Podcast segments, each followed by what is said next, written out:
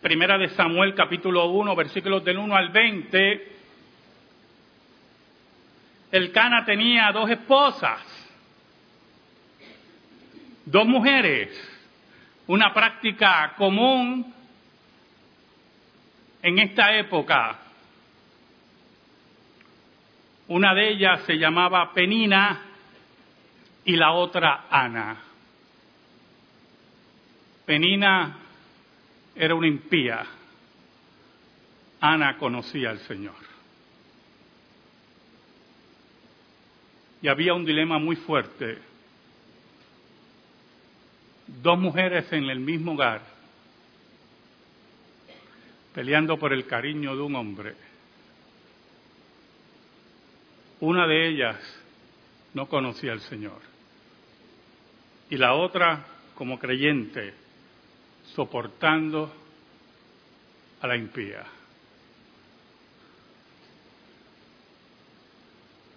Pero Ana confiaba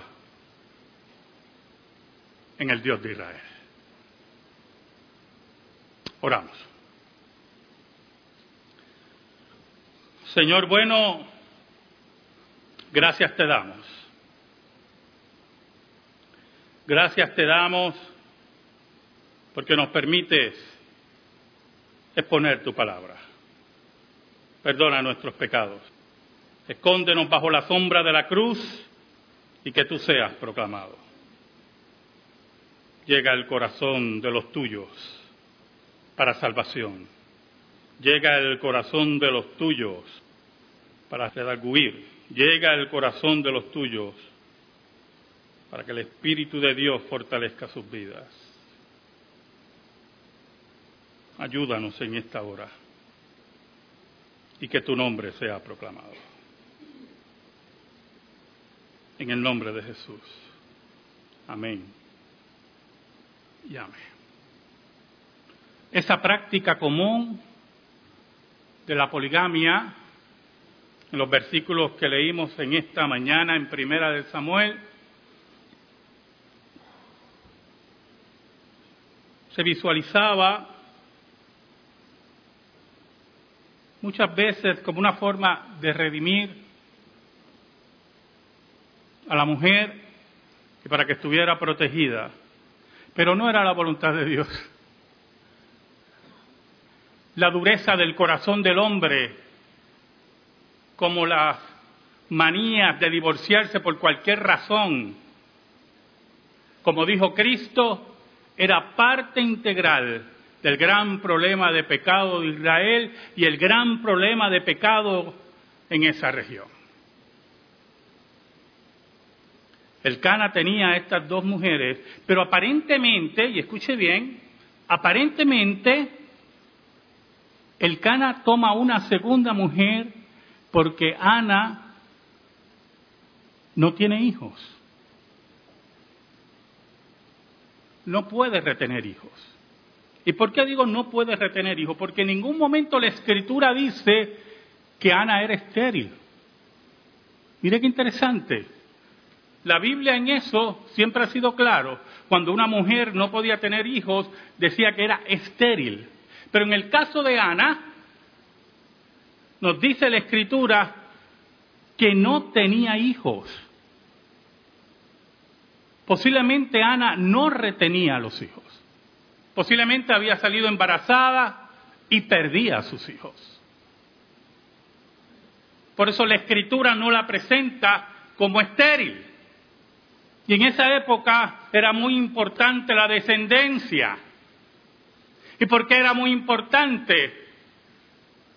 Porque los hijos de Israel creían que perpetuar tu descendencia en la tierra prometida era la forma de heredar esa tierra, de establecerte en esa tierra, de ser parte de esa tierra. Y por eso tenían muchos hijos. Habían llegado a la tierra prometida y era la forma de perpetuar tu apellido en la tierra, era la forma de heredar la tierra. No tenían de vista la resurrección, sino la Canaán terrenal, la Jerusalén terrenal. Oiga, y Penina que era una mujer malvada, humillaba a Ana. La humillaba porque no tenía hijos, la llevaba a rabia, la perseguía. Y dice la Biblia que Ana se turbaba. Dice la Biblia, en el original lo dice, su corazón se llenaba de ira. Y el Cana, que no entendía, no entendía la dinámica, se acercaba con un consuelo efímero hacia Ana. Interesante lo siguiente. Cuando repartían la porción de comida, dice la Biblia que él separaba una porción especial para Ana porque la amaba. Y ahí es que nosotros vemos la pista que aparentemente el Cana se casó originalmente con Ana y posteriormente con Penina para tener hijos. Prácticamente un matrimonio, ¿por qué? Por conveniencia. Un matrimonio por dejar descendencia. Y Penina lo sabía. Y sabía que el Cana amaba a Ana. Lo sabía, lo sabía en su corazón. Pero había un problema con esta impía mujer.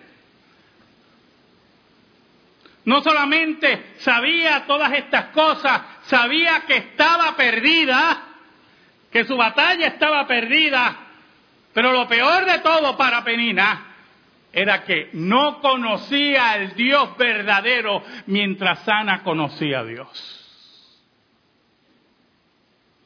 No entendía a esta mujer, no entendía a esta mujer que a la hora de la verdad Dios iba a salir en defensa de su sierva. El versículo 5 dice, pero a Ana daba una parte escogida porque amaba a Ana aunque Jehová no le había concedido tener hijos. Era una dinámica increíble en ese hogar. Por eso la poligamia siempre fue un semillero de problemas. Por eso Dios repudiaba al final de los tiempos la poligamia.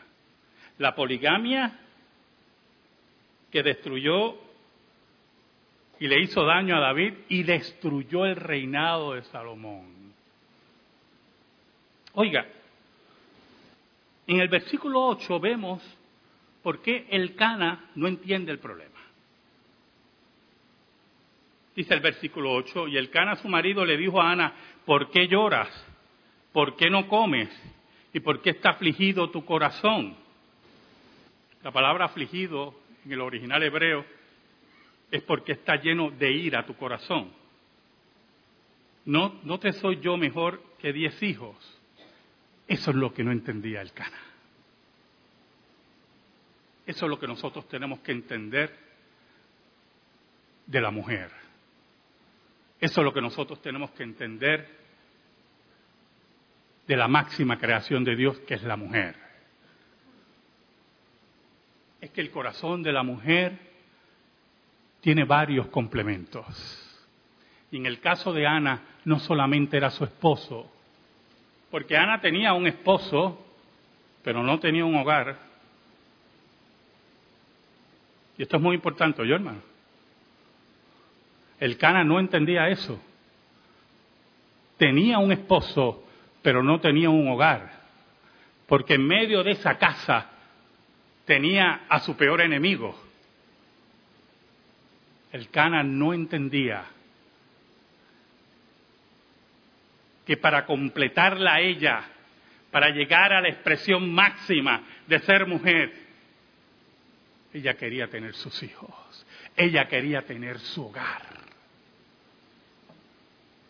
Y en esos tiempos donde la medicina era prácticamente brujería, Ana recurrió al único lugar que podía ir. Al único lugar que nosotros podemos ir cuando los problemas que tenemos de frente parece que no tienen solución. Al único lugar que Dios nos invita a ir al único lugar que por el sacrificio de Cristo se abrió el camino expedito. Ana se movió al trono de Dios. Y es interesante la descripción que hace Ana, el autor de Primera de Samuel y Ana, sobre lo que ella estaba enfrentando. El versículo 9 dice, y se levantó Ana después que hubo comido, bebido en Silo, y mientras el sacerdote Elí estaba sentado en una silla junto a un pilar del templo de Jehová, ella con amargura de alma oró a Jehová y lloró abundantemente. Era una mujer desconsolada, herida, sin hogar, sin apoyo. Yo siempre me he preguntado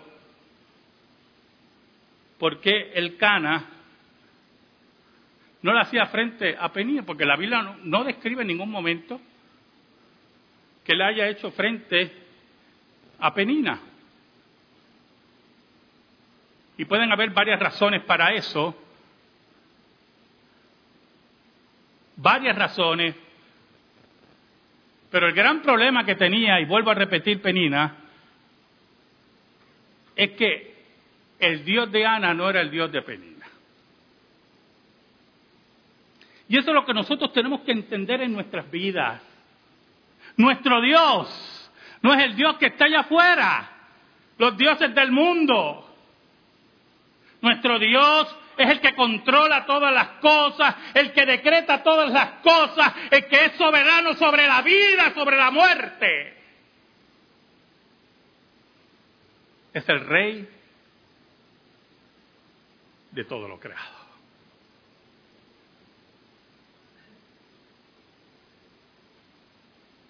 Ahora, el voto que hace Ana siempre me ha llenado de sorpresa. Y me ha llenado de sorpresa porque nos habla de los quilates del corazón de Ana, de la estatura de Ana espiritual, de la profundidad de su vida con Dios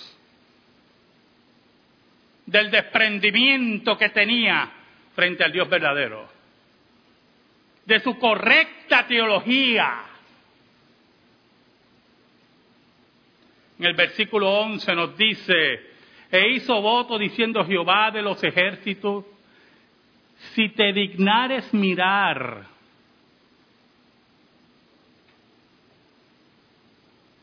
¿Usted ha oído los predicadores de ahora? Que decretan y le mandan a Dios. ¿Usted ha oído esos payasos? ¿Usted ha oído esos sinvergüenzas? Esos que se creen que pueden mandarle a Dios, esos que se creen que Dios está dentro de una lámpara, como la lámpara de Aladino, y la frotan, y Dios sale cuando ellos le da la gana.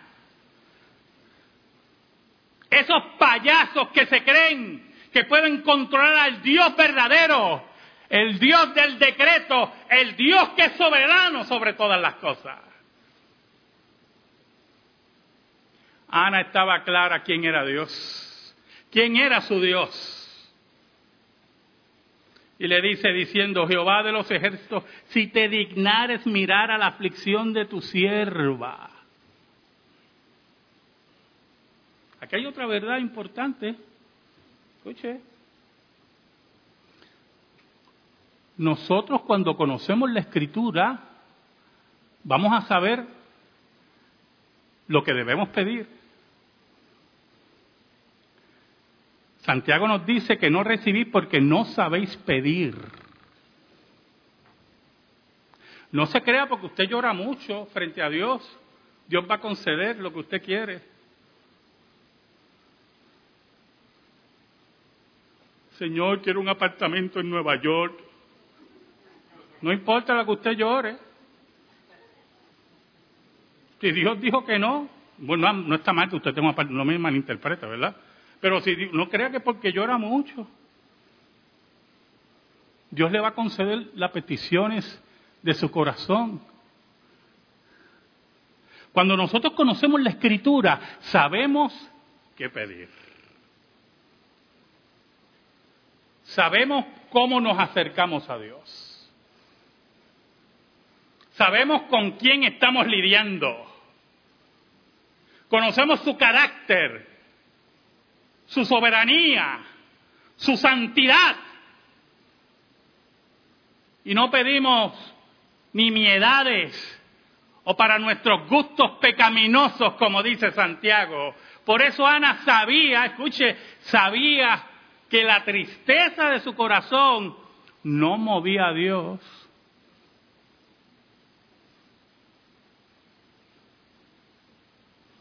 Lo que movía a Dios era su decreto y su carácter.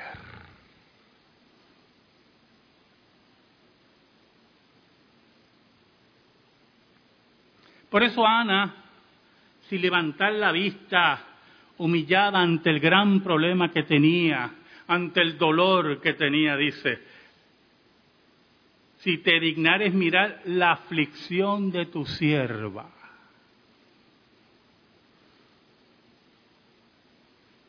Y te acordares de mí. Mire qué interesante. Ana tenía una autoestima correcta.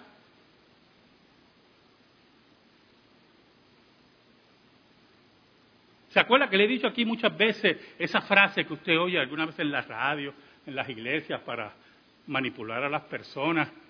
Dios tiene un plan maravilloso para tu vida. ¿Usted ha oído eso? Dios tiene un plan maravilloso para tu vida. ¿Quiere oír los planes de Dios para la vida de la gente, hermano? Empecemos con Pedro. Mira el plan maravilloso que Dios tuvo para su vida. Perseguido, y murió crucificado al revés. Mira el plan maravilloso para Pablo. Apedreado, perseguido, pasó hambre, frío y le cortaron la cabeza. Seguimos. El plan maravilloso de Dios para Moisés. Después de 40 años con ese grupo de criminales llamados los judíos, oiga, no pudo entrar a la tierra prometida. Quiero oír los planes maravillosos que Dios tiene para tu vida. Pero pastor, otros han sido exitosos, pues claro. El problema no es ese. Es lo que usted define por éxito. ¿Oyó? Porque muchos césares murieron en sus tronos, ricos y de larga vida. Y Pablo murió decapitado. ¿Y dónde están los Césares hoy? ¿Y dónde está Pablo? ¿Qué usted le llama éxito, hermano? ¿Qué es el éxito frente a Dios? Y te acordares de mí. Yo sé que yo no tengo que ser la pieza importante en este gran juego de ajedrez, está diciendo Ana. Yo lo sé, Señor. Yo sé que yo no soy el centro del universo, como otros se creen por ahí. Las sectas falsas surgen porque el líder cree que es el centro del universo. Así surge, por eso surgen las sectas falsas. Cuando los testigos de Jehová surgen en el siglo XIX, Charles Taze Russell, el fundador, creía que era el centro del universo. Creen que ellos son el gran alternativa de Dios después de dos mil años. Pero Ana, que estaba clara, clara que toda la gloria es para Dios, que Dios tiene el control, que Dios es soberano y que todo es para Él y solo para Él y para su gran plan. Ana le dice, y te acordares de mí. Y no te olvidares de tu sierva, sino que dieras a tu sierva un hijo varón. Oiga, y ahí no termina la cosa. la grandeza increíble de esta mujer, yo lo dedicaré a Jehová todos los días de su vida y no pasará navaja sobre su cabeza. No tenía hijos, sufría la humillación de la otra esposa del ciego este del Cana, y lo que le pide a Dios, ella está dispuesta a entregárselo. ¿Sabe por qué, hermano? ¿Sabe por qué? Porque es importante que usted entienda que todo lo que usted tiene a usted no le pertenece. Eso es lo que usted se cree. Todo lo que usted tiene, incluyendo su vida, no le pertenece a usted. Usted es un simple administrador de lo que Dios le ha dado. Y si lo mal administra, Dios lo va a juzgar a usted. Porque fue Dios el que se lo concedió para que usted lo administrara. Desde sus hijos, su trabajo, todo. Dios se lo ha dado. Y se lo puede quitar hoy. Porque el Dios que servimos es el Dios soberano, el Dios del decreto. Oiga, y no solamente estaba dispuesta a entregarle su hijo, sino entregarlo en voto nazareo. Cuando ella dice ahí, y no pasará navaja sobre su cabeza, es de los tres votos nazareos. El otro voto es que no podían beber del fruto de la vid. Otro de los votos que los nazareos no podían tocar cuerpos muertos. Por eso Cristo no era nazareo, como yo he oído disparateros por ahí. Era nazareno, venía de Nazaret, pero nazareo no era. Porque Cristo bebía vino, tocaba muertos.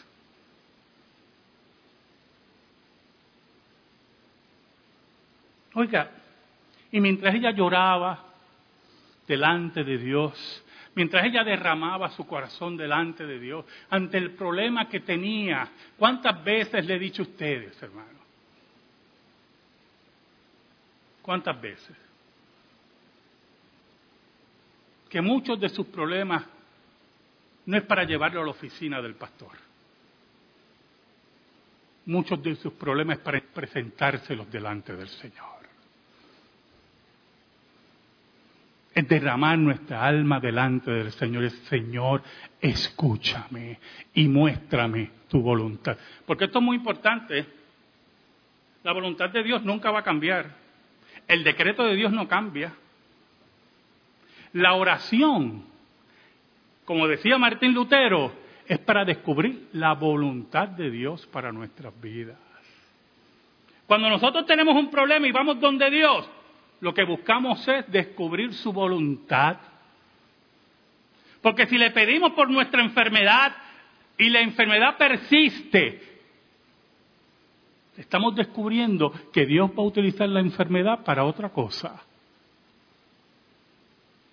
Y descubrimos, y no es que Dios no te escucha, no te escuchó, el que tienes que escuchar eres tú. Y cuando no conseguimos trabajo, y oramos y el Señor, necesito trabajo. Dios no me escucha, no te escuchó. Lo que pasa es que no ha llegado la hora para que consigas trabajo. Y descubres la voluntad de Dios en la oración.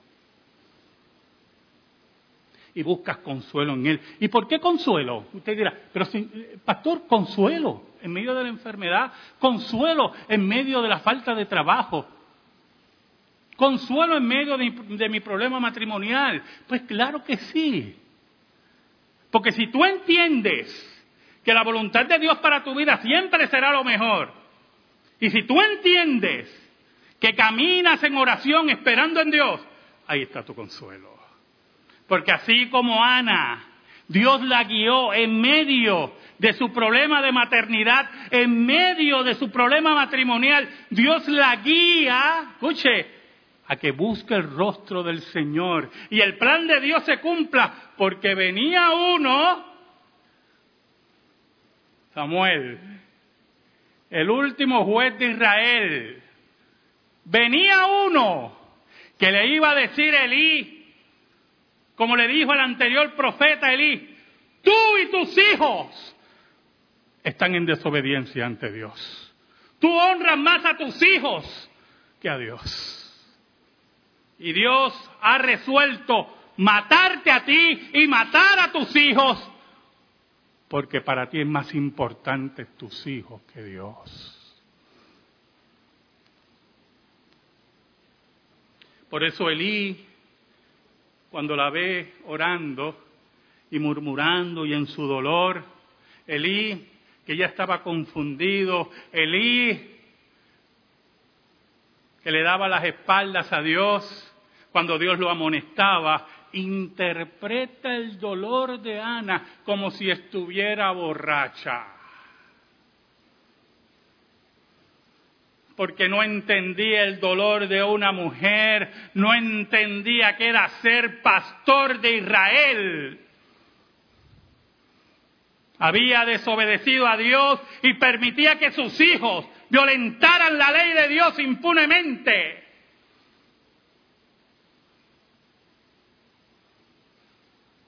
cuando Ana, oiga, siempre que he leído ese pasaje, y no es broma, siempre he leído ese pasaje y yo digo, caramba, si se lo llega a decir a una puertorriqueña, se levanta porque usted está diciendo que soy borracha.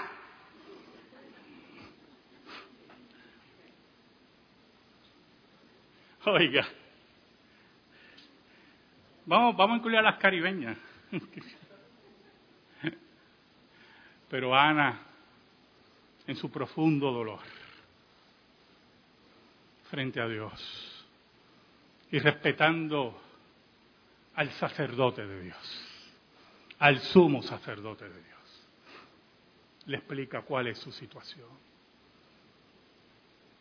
Es interesante porque es la última vez que Elí profetiza.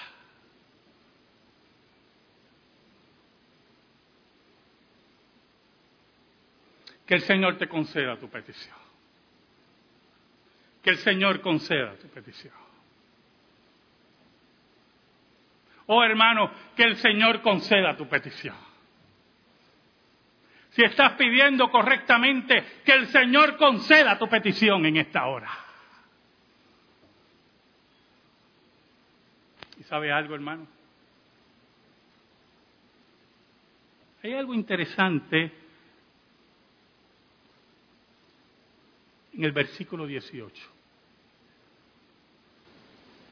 Y ella dijo, escuche esas palabras, muy importantes, hermano, muy importante.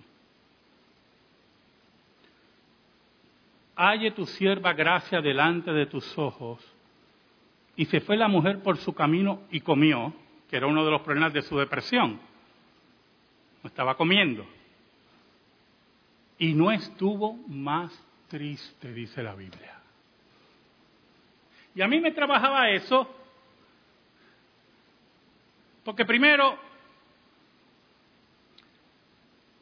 Ana no estaba embarazada todavía, su problema estaba ahí presente frente a ella, pero su depresión se fue. Comió y su tristeza se fue.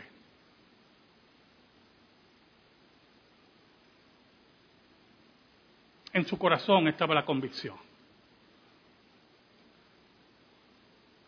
En su corazón estaba la convicción que Dios le había escuchado. Pero sobre todas las cosas, en su corazón estaba la convicción que Dios tenía el control. Y cuando a nuestro corazón llega esa convicción que Dios tiene el control, cuando a nuestro corazón llega la convicción que Dios es el soberano, que su decreto nunca será frustrado. Cuando a nuestro corazón llega la convicción que no importa lo que diga Dios, mi vida será bendecida por Él, como Él quiera, la depresión se va. Le he dado mi carga al Señor. Le he entregado mi carga al Señor.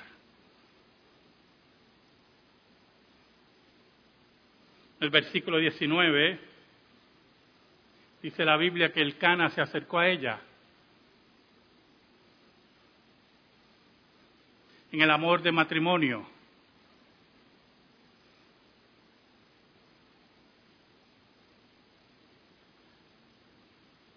Es increíble lo que dice ese versículo, hermano.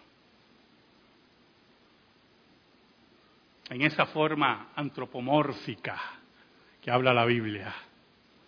Y Jehová se acordó de ella. ¿Y por qué antropomórfica? Jehová nunca se había olvidado de Ana.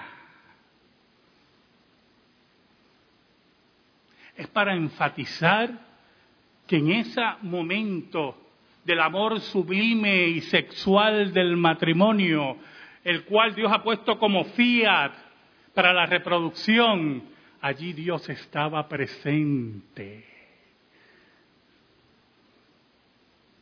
Y permite no solamente que Ana conciba, sino que su embarazo llegue a feliz término.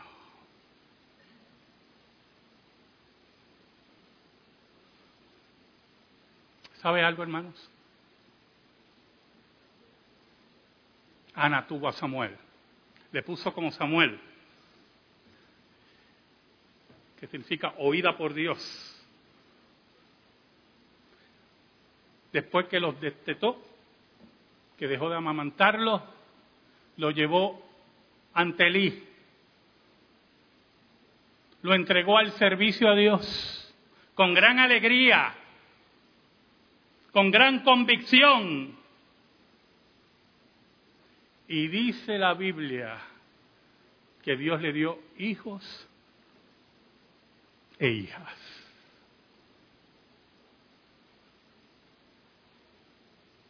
Dice la Biblia que después de la aflicción y la confianza en la soberanía de Dios,